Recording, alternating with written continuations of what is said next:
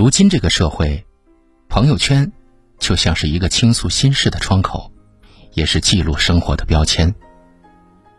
如果某个喜欢发朋友圈的人，突然在某一天变得安静了，说明他一定经历了一些事情，无论好坏。在如今这个快节奏的时代，想找个朋友坐下来慢慢的聊会儿天，都变得异常的艰难。毕竟每个人都有自己的生活，各自都有各自的事情要做。在这庸碌繁忙的日常中，朋友圈就成了生活的调味剂。成为了很多人感情宣泄的出口。很多人都有把心事发在朋友圈的习惯，不管是开心的，还是失落的，吃到了什么美食，遇到了什么趣事，都会在朋友圈里感叹一番。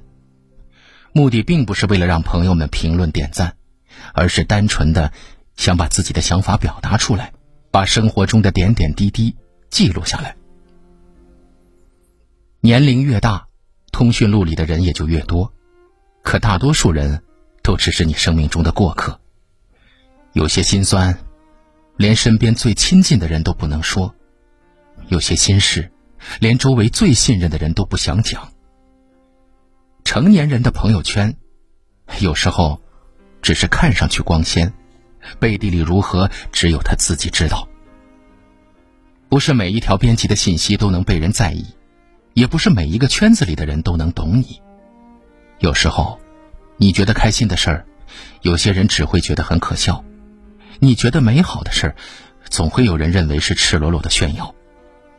有些话，就算说了也没有人懂；有些事，就算做了，也没人理解。如果某一天，我不再发朋友圈了，那一定是喜怒哀乐，都学会了独自隐藏。不再期待用别人的关注来填补自己内心的空洞，也不再渴望用点赞和评论去粉饰真实的人生。网络终究还是虚拟的，只有生活才是真实的。我并不需要通过朋友圈来展示自己，我的故事也仅属于自己。想发就发，不想发就不发，随心而行，自己开心才最重要啊！背起背包，跨过高山，闭上双眼，感受春天。虽然我还。